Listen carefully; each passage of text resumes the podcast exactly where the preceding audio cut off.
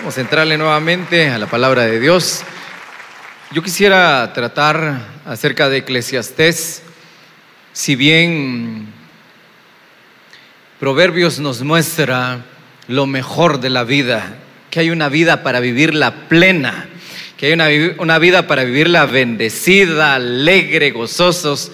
Eclesiastés nos va a mostrar un panorama diferente Eclesiastés nos va a introducir, fíjense que es similar a como se dividía el templo en la antigüedad, atrio, lugar santo y lugar santísimo. Va a pasar lo mismo. Eclesiastés va a empezar a introducirnos a un lugar donde solo está Dios y nadie más que Él importa en nuestra vida. Por eso aquí dice, más allá del éxito y qué, viviendo intencionalmente. Ahora, vamos a yo quiero decirles que para mí Eclesiastés es la tesis de la vida. Cuando se dice tesis, por lo regular, es el estudio que hace un profesional para acreditarlo como licenciado, como máster o como doctor, dependiendo su grado.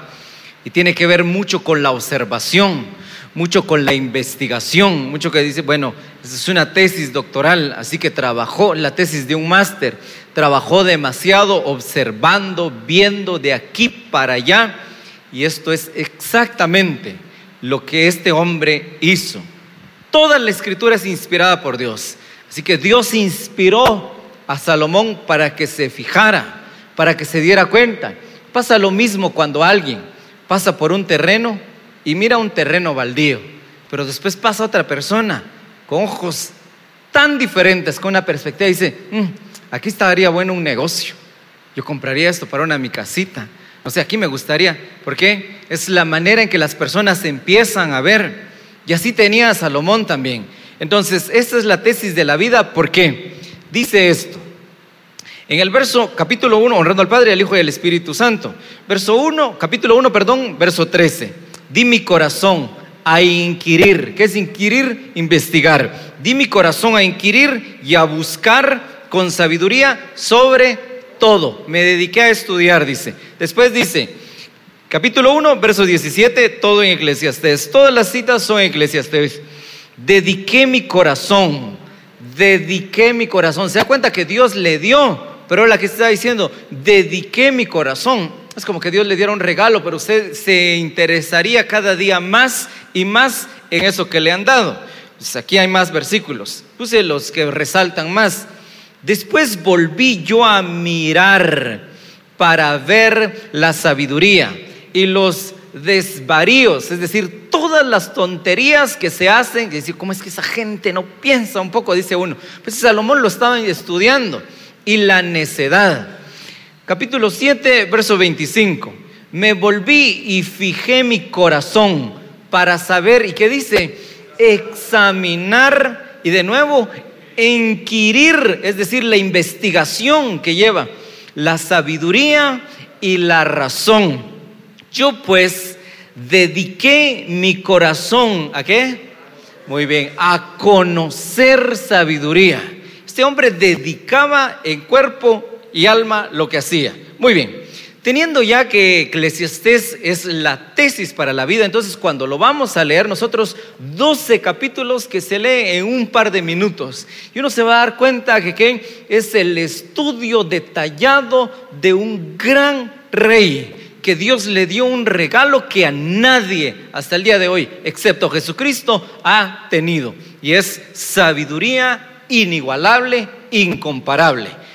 Bueno, ahora, Dice él que tiene esta intención en sus estudios. Hay tres tipos de males. Y fíjese, amados hermanos, que este, esta investigación, esta tesis llamada Eclesiastés, dice que hay un mal común, hay un mal doloroso y hay un mal que muy grande. ¿Cuál es el mal común? El mal común es que tenga uno, dice él, y que no pueda disfrutar lo que uno tiene. ¿Conoce de esas personas? Ha de ser que sí. Ese es el mal común, es decir, donde todo, lo que estoy investigando, esto me di cuenta, que hay gente que tiene y no sabe disfrutar. Ese es el mal común. Ahora pasemos con el mal muy doloroso. Y el mal muy doloroso, dice, dice Salomón, es que uno tiene riquezas y esas riquezas están un día, estén en su contra. Este es el mal muy doloroso. Es que uno llegue a poseer y todo lo que tiene esté en contra de uno. Y después el mal muy grande es este. Es que uno llegue a tener y otro se aproveche. Por eso, esto es lo que quisiera Salomón, que la pasemos bien. ¿Qué dice el mal común? Es que uno tiene y no sabe disfrutar. ¿Qué dice del mal grande? Es que lo que uno tiene esté en contra de uno. Supóngase usted que tenga una buena cantidad, digamos 100 mil quetzales en el banco, y que esos 100 mil quetzales ahora estén en su contra, que lo empiecen a perseguir porque no saben ni siquiera de dónde salieron ese dinero. Ese es el mal grande. Y ahora, es el, perdón, ese es el mal doloroso. Y ahora el mal muy grande es que tenga y todo lo que tiene, otro se aproveche. Qué difícil, ¿ah? Y eso dice, eso quiere Él. Para aquellos que quieren vivir intencionalmente y vidas con él, más allá del éxito. Por ahí empieza. Entonces, vean esta frase. Vanidad, ¿por qué les digo? que va más allá del éxito. Vanidad de vanidades, dijo el predicador, vanidad de vanidades, todo es vanidad. 12 capítulos nada más y en estos 12 capítulos 37 veces dice lo mismo. Vanidad, vanidad, vanidad. No tiene sentido, no tiene razón, se despiertan, van a trabajar, nada tiene sentido, nada tiene razón, nada hay propósito. Esto es lo que me cuenta. Ya estoy viejo, miren, pues. Entonces, él empezó de esta manera. Entonces la escritura nos va a presentar este marco, que reformulemos cuando leemos Eclesiastés la calidad de vida que tenemos. ¿Qué estamos haciendo con nuestra vida? Entonces, bueno sería que primero empezáramos con proverbios y le entráramos a proverbios para disfrutar de la vida. Cuando ya le hemos pasado bien, démosle duro a Eclesiastés. ¿Por qué? Porque hay algo más que solo disfrutar, ir y venir y pasarla bien. Ahora, ¿qué tiene en primer lugar este libro? Que ningún logro terrenal trae satisfacción plena. Eclesiastés dice, ningún logro terrenal trae satisfacción plena. Les decía el, jueves a los hermanos, es la imagen que me impresiona demasiado del libro de Apocalipsis. El Señor sentado en su trono y hay 24 ancianos, dice la Biblia, y todos ellos que arrojan sus coronas delante de Dios delante del rey de reyes, reyes, que tirando sus coronas. Es decir, todo logro, todo título palidece ante la presencia del Todopoderoso. Uno se da cuenta que no importa qué haya hecho, todo pierde su valor delante de Dios. Veamos qué dice. Solo vamos a estar leyendo, queridos hermanos. Capítulo 2, verso 3 al 5, esta es la BLS. Hice luego la prueba de beber mucho vino y de cometer las más grandes tonterías. Quería ver qué de bueno le encuentra la gente a sus pocos años de vida en este mundo, pero hice esto sabiendo lo que hacía. Nunca perdí el control de la situación. Todo lo hice en grande. Construí mis propias casas, planté mis propios viñedos, cultivé mis propios jardines, mis huertos planté, toda clase de árboles frutales. Vamos a seguir leyendo. Capítulo 2, verso 10, 11. Esta es palabra de Dios para todos. Fíjese esto. Yo creo que a todos nos encantaría esto. Y nunca negué a mis ojos cosa alguna de cuanto deseaba. No privé a mi corazón de ningún género de placeres, porque mi corazón se alegraba en todas mis labores, y esta fue la porción que tuve de todo mi trabajo. Luego fijé la vista en todas las obras que habían hecho mis manos y en todos los trabajos que yo había afanado por efectuar.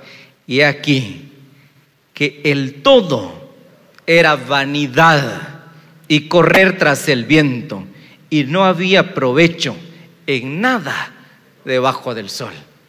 ¿Se da cuenta? Todo después de mi investigación.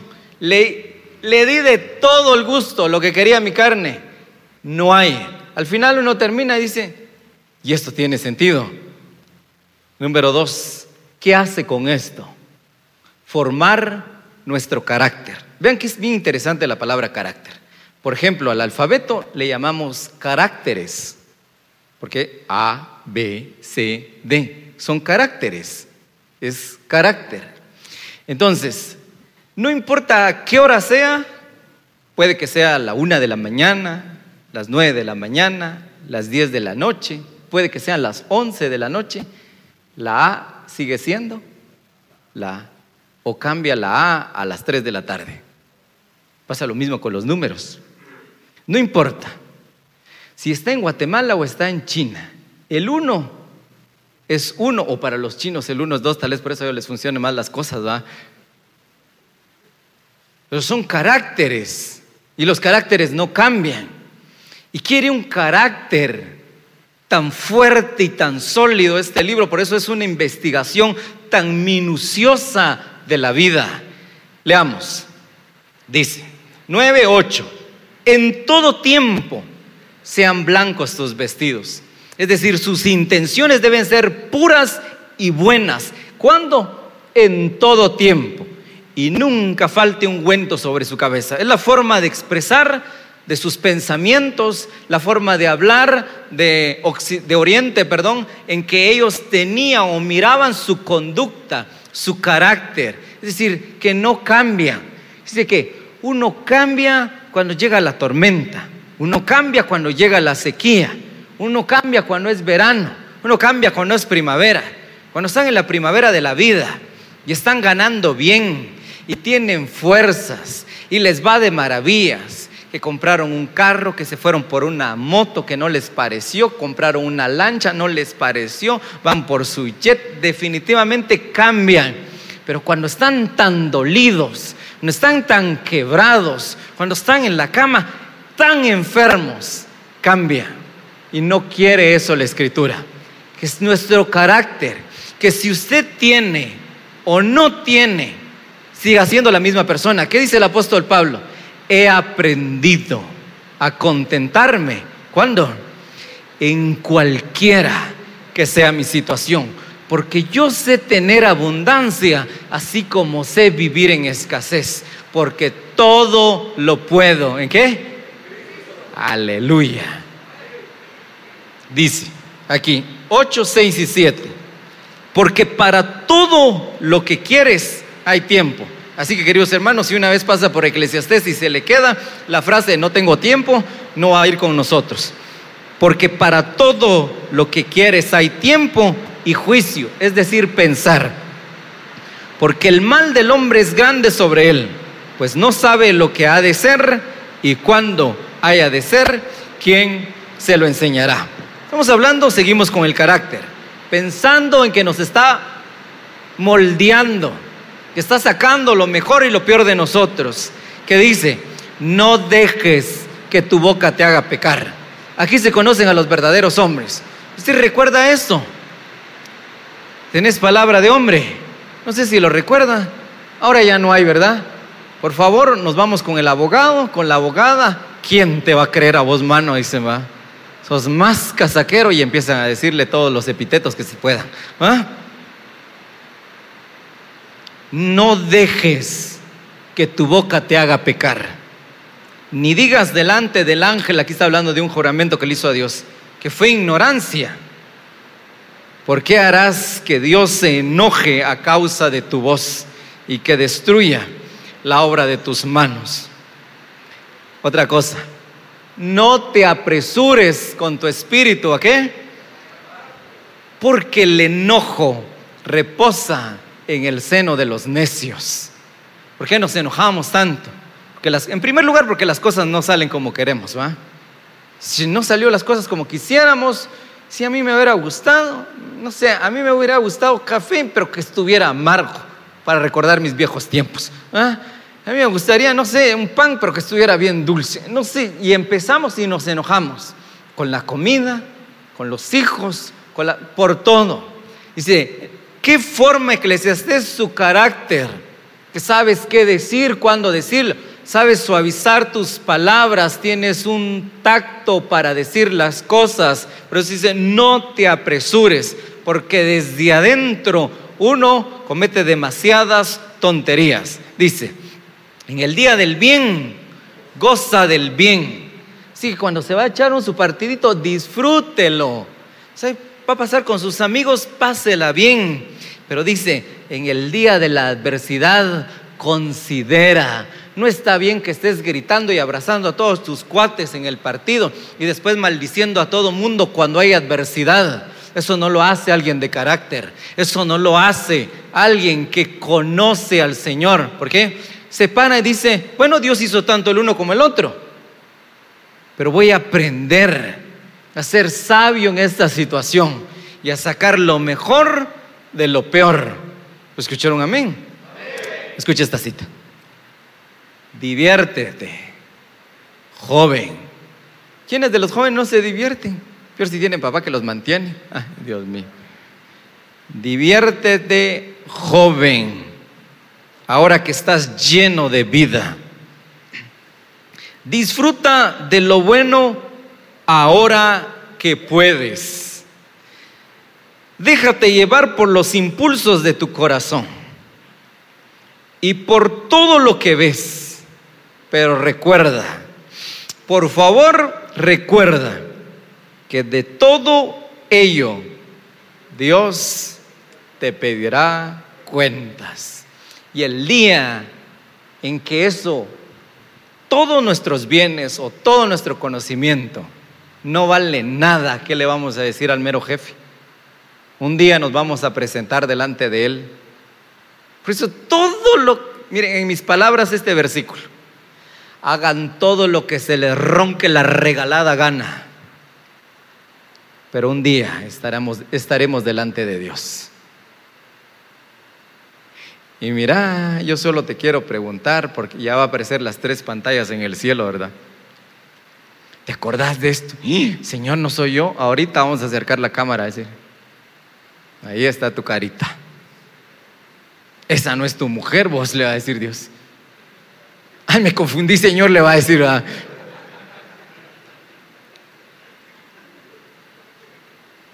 Todo lo que puedas, hazlo. Que no se te olvide que Dios te va a pedir cuentas, dice. ¿Qué está haciendo? Formando carácter. Para que la A sea la misma a las 3, a las 9, a las 10 o a cualquier hora. Y para que usted sea el mismo, un hijo de Dios a donde quiera que vaya. ¿Qué dice? Las moscas muertas en el perfume donde han caído, echan a perder su fragancia. Del mismo modo, una pequeña y momentánea imprudencia es mengua de la sabiduría y de la gloria más brillante. Por eso debemos de cuidarnos. Tenga cuidado donde se parquea, de verdad. Se queda parqueado a la vista de todos y todos lo miran, a la gran y dice que va a la torre, no puede ser. Y su pastor, ¿qué le enseñará? Su pastor de estar peor, dice. Mucho cuidado.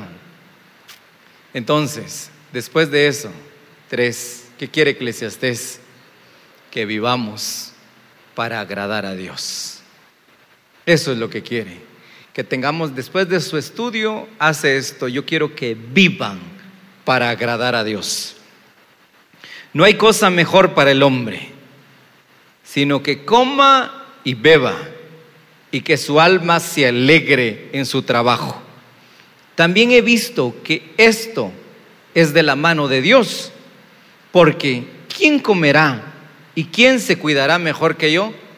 Sí, ¿quién, verdad? Por eso Jesús dijo, pero ni Salomón con toda su gloria se vestía así porque se vestía de maravilla.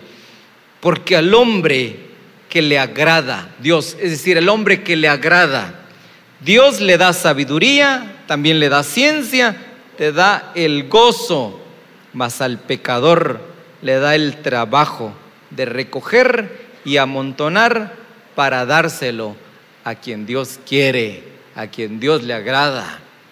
Por eso busquemos una vida que le agrade al Señor. Señor, ¿qué te parece mi conducta? ¿Qué tal estuve esta semana? Dice lo mejor que puede, lo que mejor que pude. De verdad, como que estoy fallando un poco, pero ayúdame, Señor. La siguiente semana me gustaría ser mejor. He entendido que todo lo que Dios hace será perpetuo. Sobre aquello no se añadirá, ni aquello se disminuirá. Y lo hace Dios para que delante de Él teman los hombres. Entonces, ¿qué? Sirvamos a Dios. ¿Qué es temerle a Dios? Es tener conciencia de que donde estamos está Él. Así que usted no hace un trabajo a medias, lo hace bien. ¿Por qué? Porque representa a Dios. No le roba tiempo a la compañía. Ay, todo el mundo no está el jefe, salgamos temprano. Dice, todos siempre le estamos regalando. Usted representa a Dios. Llegue a buena hora, haga bien su trabajo. Si le haces una promesa a Dios, cúmplela, porque a Dios no le agrada la gente, falta de seriedad. Cumple a Dios lo que le prometes. Él tiene mucha intención de bendecir, por eso vivamos para agradar a Dios. Dice, oigamos pues la conclusión de todo el asunto. Terminando él su libro, dice, oigamos pues, teme a Dios, guarda sus mandamientos, porque esto es la suma del deber humano. Yo quiero decirles que después del placer siempre se van a quedar insatisfechos. Después de aquello compren algo, no sé. Los hermanos con nada están contentos. Hicieron la iglesia. Ah, ¿Por qué no hacemos? Todavía tenemos un santuario ahí. Todavía tenemos un pedazo de tierra ahí. Construyamos. Ahorita que ya estamos terminando. Fíjese, pastor, que ya están ofreciendo unas cuerdas. No las quiere comprar. Dios de los cielos. Nunca están contentos con nada. Compramos la cuerda de, terreno. Después a ver qué van a pedir. Vayámonos de viaje a Europa, nos van a decir, ¿verdad? Pero ¿por qué uno no, no tiene esa satisfacción? Porque la suma del deber humano se centra en esto. Para que haya éxito más allá del éxito, o una vida más allá del éxito, es que le temamos a Dios. Bueno es que tomes esto, y también de aquello no apartes tu mano, porque aquel a quien Dios teme, que dice, aleluya, saldrá bien en todo. Lo que emprendas te va bien, porque le temes al Señor. Y eso es lo mejor que podemos hacer, mis queridos hermanos. Cuatro, ten en cuenta a Dios en todo lo que hagas. Yo me sorprendo mucho de varios hermanos de la iglesia. Y me dicen, fíjese pastor, compré mi bus, vamos a orar. Compré mi carro, vamos a orar. Compré mi casa. en todo le tienen en cuenta a Dios. Y esto es para todas las áreas. Hay muchos jóvenes aquí, se quiere casar, tenga en cuenta a Dios. No voy a traer una Jezabel, por favor.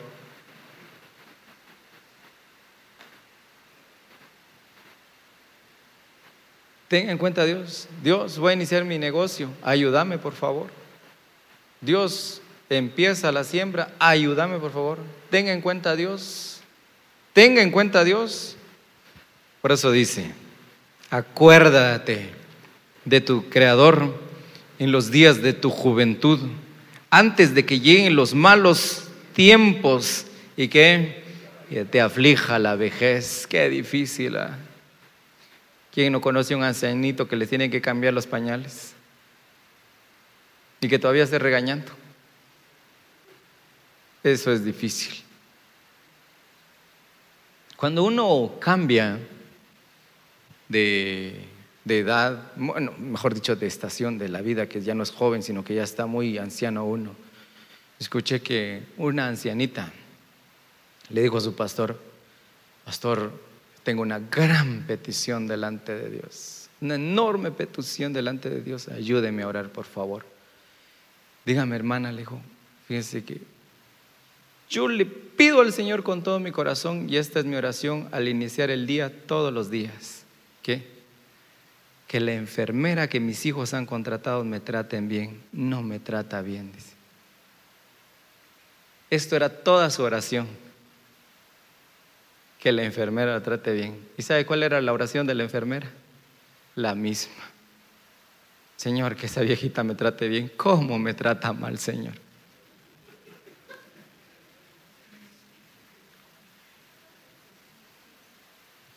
Ahora que somos jóvenes, ¿cuántos jóvenes hay aquí? Aleluya, ustedes están contos. Como que ya olieron los tamales, por eso también va. Antes de que te aflija la vejez. Así no tendrás que decir, desperdicié mi vida. Ten siempre presente a tu Creador mientras eres todavía joven, antes que llegue el momento en que el sol, la luna y las estrellas se oscurezcan para ti y te lleguen los problemas una y otra vez como una tormenta tras otra y tras otra. En todo, ten en cuenta Dios, acuérdate de tu Creador antes de que se hagan pedazos el cordón de plata y la vasija de oro, antes de que el cántaro se estrelle contra la fuente y la polea del pozo se aparte en mil pedazos.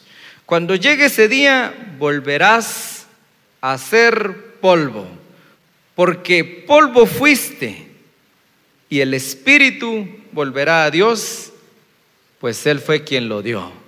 Y entonces, ¿qué? Nos tenemos que presentar delante de Él a dar cuenta de por qué no lo tomamos en cuenta. Y por último, ¿qué dice Eclesiastés? haga el bien a otro. No pase esta vida sin buscar cómo hacerle el bien a alguien más.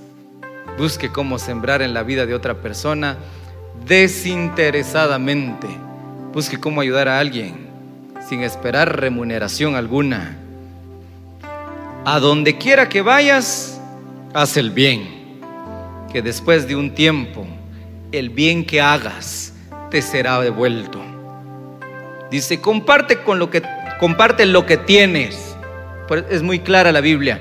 Comparte lo que tienes. Con siete y hasta ocho amigos. Pues no sabes si mañana el país estará en problemas. Comparte qué? Lo que tienes. Miren, Salomón compartía mucho, dice. Y cuando más sabio fue el predicador, tanto más enseñó sabiduría al pueblo, e hizo escuchar salud, e hizo escudriñar y compuso muchos, muchos proverbios. No pasemos